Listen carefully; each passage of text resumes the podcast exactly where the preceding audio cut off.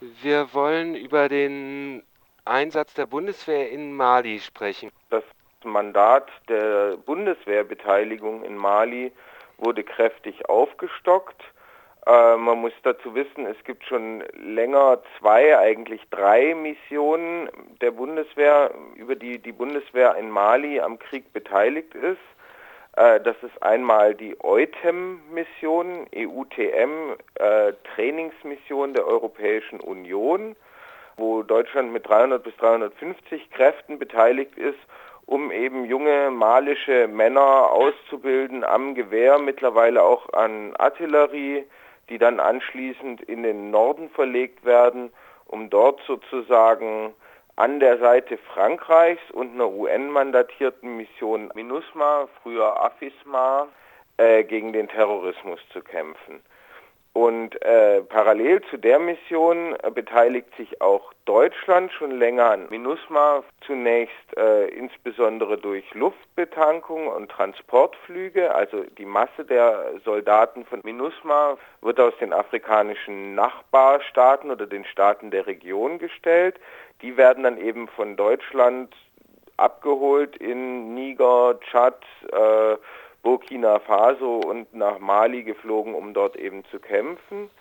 Ähm, jetzt, und das ist die große Neuerung, äh, wird sich aber Deutschland auch mit Bodentruppen dort im Norden äh, beteiligen, in den umkämpften Gebieten, wo eben ganz viele unterschiedliche bewaffnete äh, Gruppen sich bekämpfen, die malische Armee bekämpfen. Manche kämpfen auch in Koordination mit Frankreich gegen äh, sogenannte Terroristen, aber zugleich die malische Armee. Und da bezieht die äh, Bundeswehr jetzt mit mehreren hundert Bodentruppen äh, das Camp Castor in Gao, einer der drei wichtigsten Städte im Norden Malis. Wie sieht da dieses Mandat jetzt eigentlich genau aus? Es gibt also Kampftruppen neuerdings und eben halt diese Ausbildungsmission und die es gibt daneben, ja, es gibt daneben noch eine dritte Mission, die heißt EUCAP, also EU Capacity Building. Äh, die betrifft dann den Aufbau von Gendarmerie, also militarisierte Polizeikräfte, die einerseits sozusagen im, den Süden sichern sollen, aber vor allem auch auf die Verhinderung illegalisierter Migration abzielen. Ähm, das Mandat dieser Bodentruppen im Norden, die sind wie gesagt unter einem UN-Mandat äh, im Einsatz, das sozusagen sehr umfassend ist, katastrophal umfassend, das umfassendste UN-Mandat, das ich bis jetzt gelesen habe.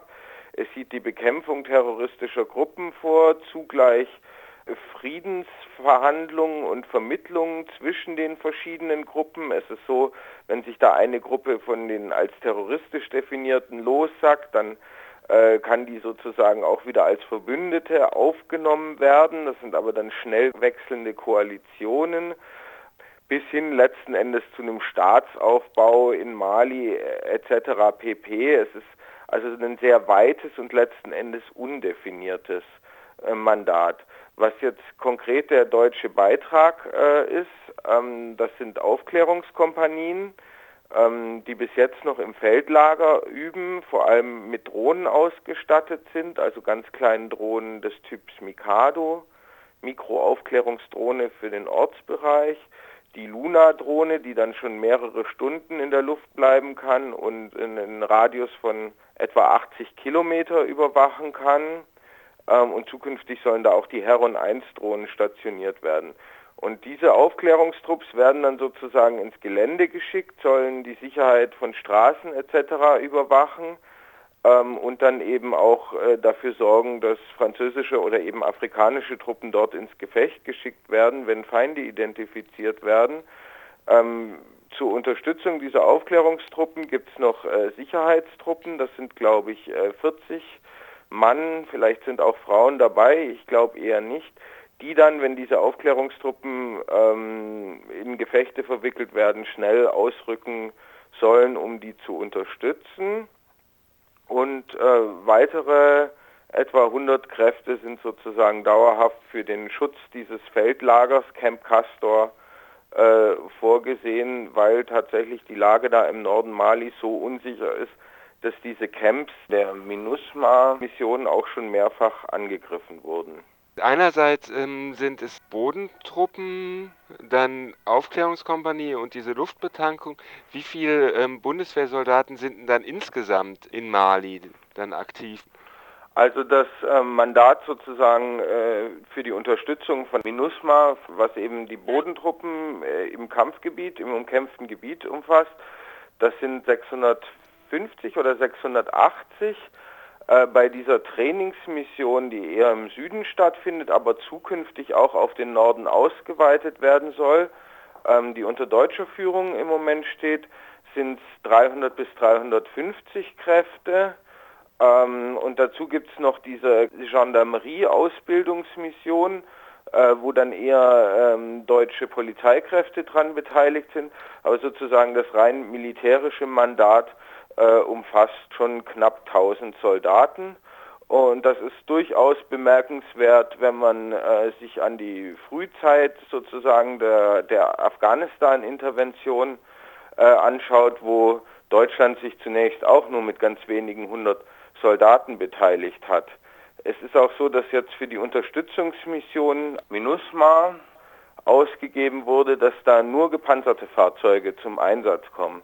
Das hat in Afghanistan viele, viele Jahre gedauert, ähm, dass da nur mit gepanzerten Fahrzeugen rausgefahren äh, wird. In Mali werden jetzt von Anfang an 80 gepanzerte Fahrzeuge vom Typ Fennec und Dingo äh, eingesetzt. Also wir haben in Mali im Grunde jetzt schon einen robusteren, massiveren Einsatz als äh, nach vielen Jahren Afghanistan-Intervention. Das lässt sich vielleicht so von, von Umfang und Bewaffnung eher so mit dem Jahr 2007, 2008 äh, in Afghanistan vergleichen. Und wie gesagt, sollen jetzt äh, auch noch die Drohnen vom Typ Heron 1, die bislang in Afghanistan stationiert sind und dort eingesetzt werden, sollen bis Ende des Jahres nach Mali verlegt werden also dieses technische Gerät, was dort jetzt vorhanden ist, das hört sich ja alles recht umfangreich an. Also einerseits sind es drei Drohnentypen, dann ähm, Transportflieger und äh, Luftbetankung. Ähm, ja, die Mission zur der äh, Transportfliegen und Luftbetankung, die ist mehr oder weniger beendet. Das ist mehr oder weniger ausgesetzt. Das war in der Anfangsphase von AFISMA der deutsche Beitrag. Was wir noch haben, ist Personal im Stabsdienst in Bamako, wo die Mission geleitet wird, ähm, Sanitätsdienst, militärisches Nachrichtenwesen äh, und solche Sachen. Also abgesehen jetzt von den reinen Bodentruppen, die da im Norden stationiert werden. Mhm. Die Flüge, die sind äh, vom Senegal damals ausgeflogen worden, von Dakar. Da hat sich Deutschland sozusagen eine eigene kleine Luftwaffenbasis äh, aufgebaut von der aus sie da eben zunächst den Krieg im Mali, der letzten Endes auch die Nachbarstaaten umfasst, insbesondere den Niger, unterstützt hat. Die gleiche Luftwaffenbasis hat sie dann im Anschluss äh, für den Einsatz zur Ebola-Bekämpfung in äh, Westafrika äh, genutzt und im Moment ist meines Wissens nach sind diese Luftbetankung und Transportflüge äh, werden die manchmal noch von Bamako aus gestartet, aber da ist kein äh, dauerhaftes, nennenswertes Kontingent vorhanden. Ist das normal, dass das so breites, unterschiedliches Mandat da vorhanden ist bei so Auslandseinsätzen oder ist das was Besonderes in Mali? Das haben wir durchaus häufiger. Also wenn man sich zum Beispiel Somalia sozusagen an der Ostküste äh, Afrikas anschaut, da hat man auch eine Kapazitätsaufbaumission, vor allem für Marine und Küstenwache.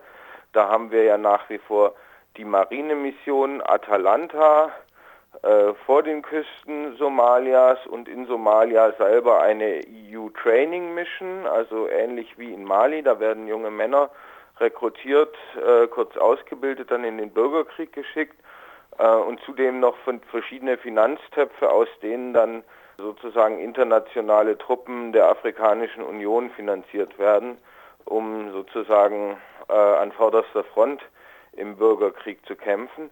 Das ist relativ normal. Was eher spektakulär ist, ist die Geschwindigkeit, in der das in Mali passiert.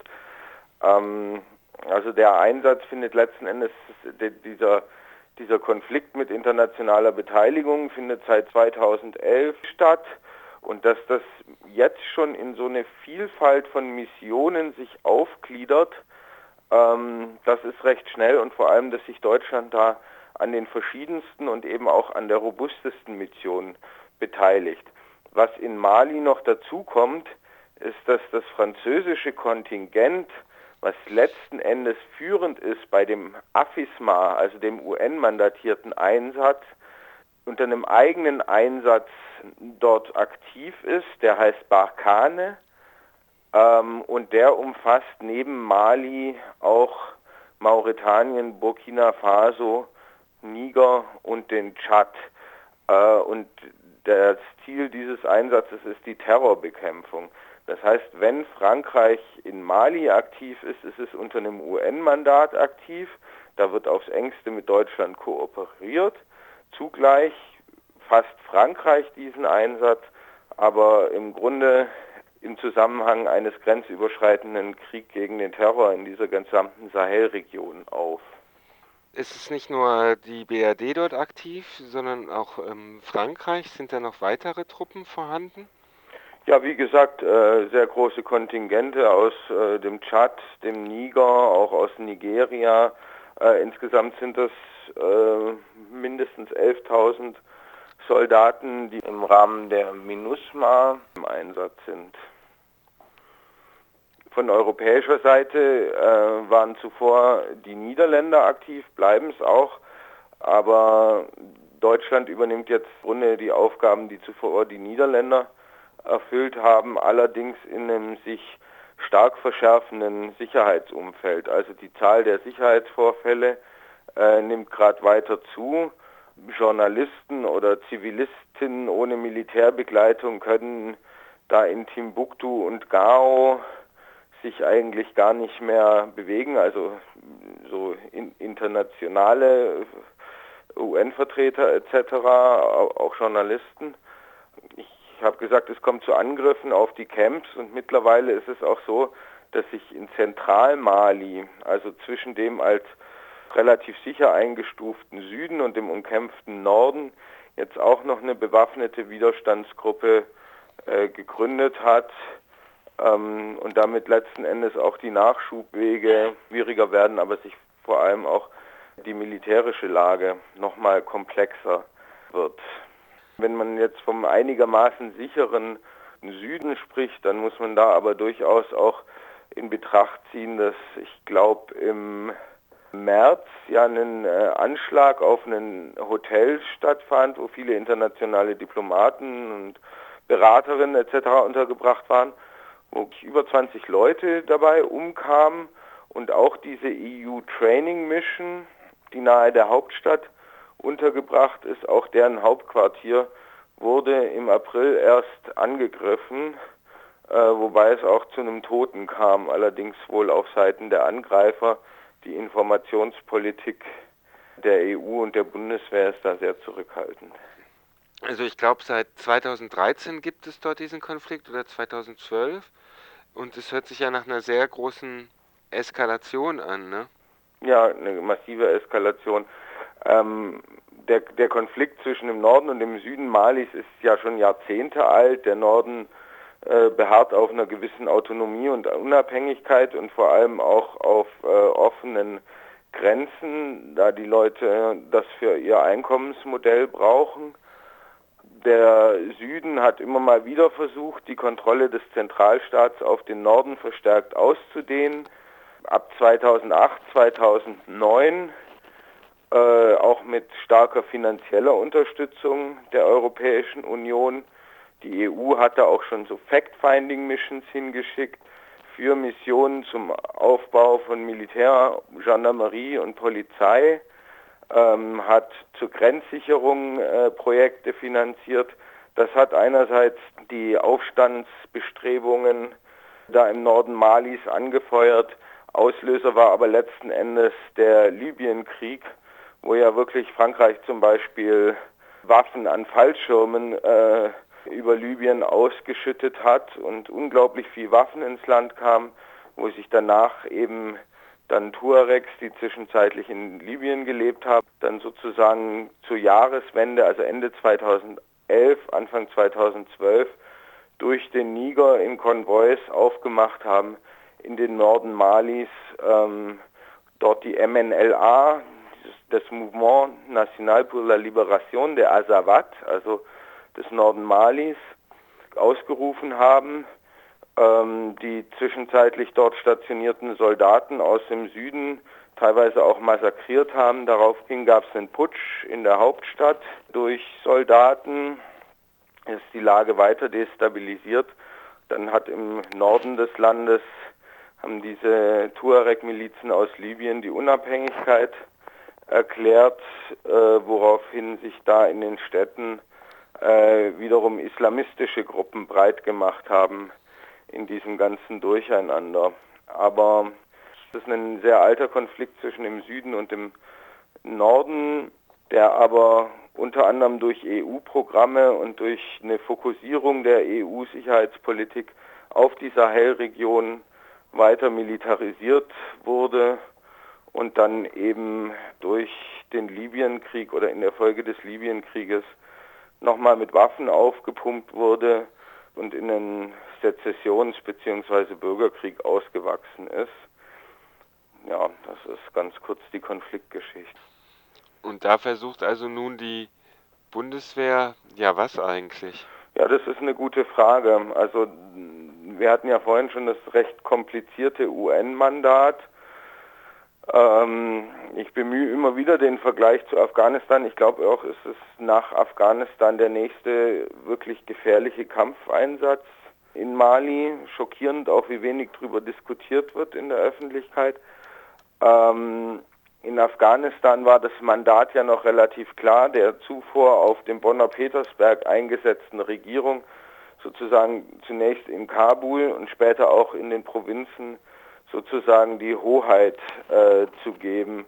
In Mali ist das Ziel noch deutlich vager und komplizierter formuliert. Also es muss erst sozusagen noch einen Friedensschluss zwischen verschiedenen Gruppen, dann eine neue Ordnung in Mali, also auch eine Machtverteilung zwischen Norden und Süden gefunden werden und äh, die dann militärisch abgesichert werden, aber nicht nur, sondern auch diese Verhandlungen, die ganze politische Lösung in Anführungsstrichen soll sozusagen im Kontext eines Kriegs gegen den Terror herbeigeführt werden. Das ist schon nochmal qualitativ was anderes als sozusagen einer bestehenden Regierung gegen eindeutig als feindlich definierte Kräfte in der Fläche die Machtdurchsetzung zu ermöglichen, was ja in Afghanistan auch gescheitert ist. In Mali wird jetzt schon gekämpft, quasi darum, wer an den Verhandlungen überhaupt teilnehmen darf, um später eine Ordnung zu stabilisieren, die jetzt noch gar nicht feststeht. Ja, und wahrscheinlich können dann diejenigen an diesen Verhandlungen teilnehmen, die viele Waffen haben, ja. was dann also zur, dazu führt, dass alle, die beteiligt sein wollen an der Machtaufteilung, Waffen haben müssen. Ja, also ein ziviler politischer Prozess, äh, der in Mali gerade auch nach diesem Putsch im Süden zwischenzeitlich angelaufen war, ist jetzt völlig gestoppt und blockiert und diese Kräfte sind marginalisiert. Das ist auch äh, alles keine innenpolitische, sondern die Frage, Diskussion mehr, sondern eben ein Stellvertreterkrieg, wo dann auch verschiedene andere Nachbarstaaten und Regionalmächte über ihre Teilnahme im Krieg gegen den Terror auf der einen oder anderen Seite oder vielleicht auch auf beiden, also Womöglich wird da Algerien eine ähnliche Rolle wie Pakistan in Afghanistan spielen. Algerien hat über einen komplexen Geheimdienstapparat Verbindungen zu dschihadistischen Gruppen, die da in Mali auch bekämpft werden sollen. Ähm, ja, aber so ein ziviler politischer Prozess ist da gerade gar nicht vorhanden. Hm. Und ähm, kommt ja offensichtlich auch nicht vor, weil das, was am nächsten am Zivilen dran ist, was gerade die Bundesregierung macht, scheint ja Gendarmerie auszubilden ja. zu sein. Und das kann ja nun wirklich auch nicht als irgendwas, wo ähm, ja, was weiß ich nicht, jetzt äh, zivile Akteure wie NGOs oder sonst wer äh, gefördert werden könnten sein. Ne? Gut, mittlerweile werden im Kontext dieser, dieses Kapazitätsaufbaus und der Militäreinsätze ja auch immer sogenannte zivile Organisationen irgendwie gefördert, aber das heißt ja letzten Endes auch in die Kriegführung eingebunden. Also das, was die Bundeswehr da macht, ist äh, genau das Gegenteil von Frieden schaffen. Ja, auf jeden Fall und das hat auch schon Geschichte. Also die Bundeswehr ist schon seit weit über zehn Jahren in Mali aktiv mit Beratergruppen, die unterstützen dort Pioniereinheiten und bilden die aus und haben ganz vielen malischen äh, Soldaten äh, Aus- und Fortbildung in Deutschland angeboten. Schwerpunkt war da immer der, das Pionierwesen und insbesondere also der Brückenbau oder die Überwindung von Brücken und Boote. Und wenn man sich Mali als äh, Binnenland anguckt, sieht man sehr schnell, dass das für die überwiegend im Süden stationierte malische Armee vor allem für äh, einen Einmarsch in den Norden sozusagen taugt. Was anderes, was später rauskam, ist, dass die Bundeswehr sich auch seit 2005 teilweise mit dem Kommando Spezialkräfte, also diesen äh, im Geheimen operierenden Spezialeinheiten in Mali an Ausbildungseinsätzen beteiligt hat, äh, gemeinsam mit der US-Armee. Und als das dann rauskam durch einen Gerichtsprozess wegen Unterschlagung, sonst wäre das nie öffentlich geworden, haben dann Parlamentarier gefragt, wer wurde denn da ausgebildet? Und dann war die Antwort verschiedene bewaffnete Gruppen aus verschiedenen westafrikanischen Staaten. Das läuft also auch seit äh, mindestens 2005. Also diese ganze Militarisierung der Region, da wurde der Grundstein eben schon viel früher gelegt. Dieses ist natürlich ausgesprochen ärgerlich, weil ja eigentlich Mali so ein Land war, wo äh, in den 90er Jahren der Diktator gestürzt wurde und dann eine zivile Regierung an die Macht gekommen ist und das ist ja total weg inzwischen, also auch bei der dortigen Bevölkerung. Ne? Ja, inwiefern immer diese, diese Hoffnungsländer äh, da ihrem, ihrem positiven Ruf gerecht werden, möchte ich, möchte ich jetzt nicht so eins zu eins über, äh, übernehmen. Fakt ist aber, dass auf jeden Fall durch diesen Krieg gegen den Terror in der ganzen Region und auch durch die Regime Change 2011 in Libyen und in der Côte d'Ivoire, den Südsudan sollte man fast noch dazu nehmen, da so eine Internationalisierung der Politik stattgefunden hat, dass die Regierungen tatsächlich eigentlich nicht mehr von der Bevölkerung bestimmt werden, sondern im Kontext dieser militärischen Interventionen und Putsche und Gegenputsche jeweils mit internationaler Unterstützung eingesetzt und abgesichert oder halt auch wieder abgesetzt werden was dann natürlich eine Einladung an alle beteiligten Regierungschefs ist, als Partner in der Bekämpfung des Terrorismus ähm, den NATO-Staaten anzudienen und im gleichen Zuge im Grunde die Opposition zu unterdrücken. Und sie hat es dann auch leicht, die als terroristisch sozusagen zu brandmarken. Also so äh, von dem niedrigen Niveau ausgehend haben sich die demokratischen Verhältnisse in der Region im Zuge der Militarisierung schon drastisch verschlechtert und jetzt im Kontext äh, des Kriegs gegen den Terror äh, im Grunde ist da von Demokratie oder demokratischer Bewegung oder so kaum noch zu sprechen.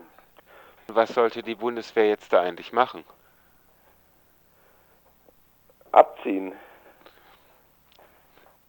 Also du meinst, die einzige Perspektive ist, die Bundeswehr beendet diese gerade frisch ausgeweiteten Einsätze dort. Auf jeden Fall. Mhm. Auf jeden Fall.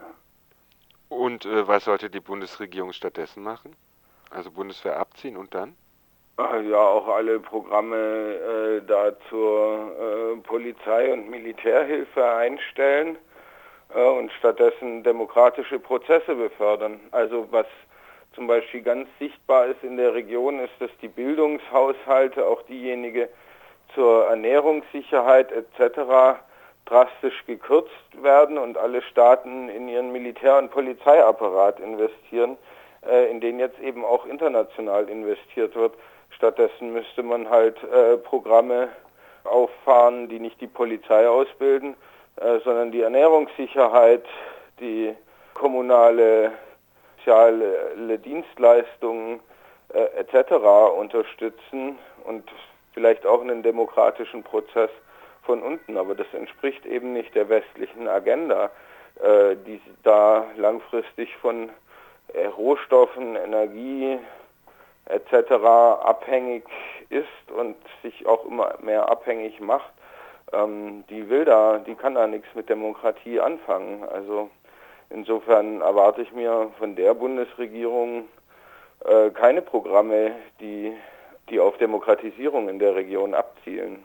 Das wäre eine unmittelbare Bedrohung. Sagen wir mal, wenn in, im Niger jetzt eine demokratisch gewählte Regierung zu dem Schluss kommt, dass unter dem dortigen Uranabbau die Bevölkerung und die Umwelt leiden und dass das eine Bedrohung ist und dass der deswegen gestoppt werden muss, dann gehen in Frankreich halt die Lichter aus. Also im Endeffekt, es braucht nicht nur ein Regime Change in, in ähm, Mali, sondern eigentlich brauchst du ihn auch hier, ne? Ja, auf jeden Fall in Europa.